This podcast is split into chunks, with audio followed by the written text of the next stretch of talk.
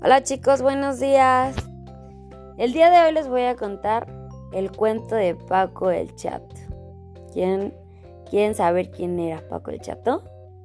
Acompáñenme. Paco el Chato vivía en un rancho.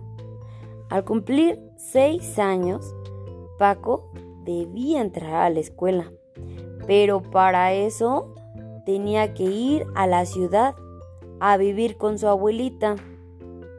Al llegar a la escuela, el primer día de clases, la abuelita le dijo, Paco, a la salida me esperas en la puerta. Efectivamente, cuando Paco salió, la esperó un rato, pero después comenzó a caminar. ¿Y qué creen que pasó? Que se pierde. Paco se perdió.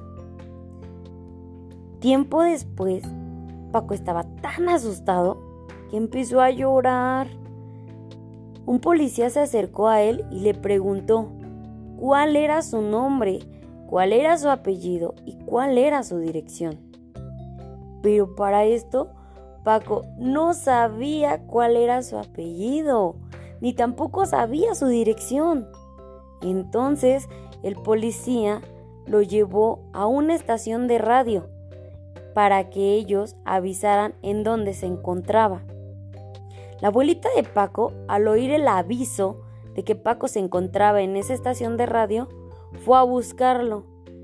Al verla, Paco se alegró muchísimo y prometió aprenderse su nombre completo y la dirección en la que vivía.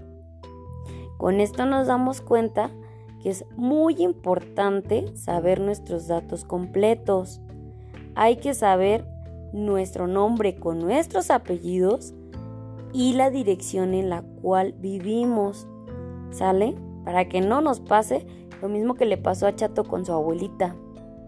Cuídense chicos, nos vemos mañana.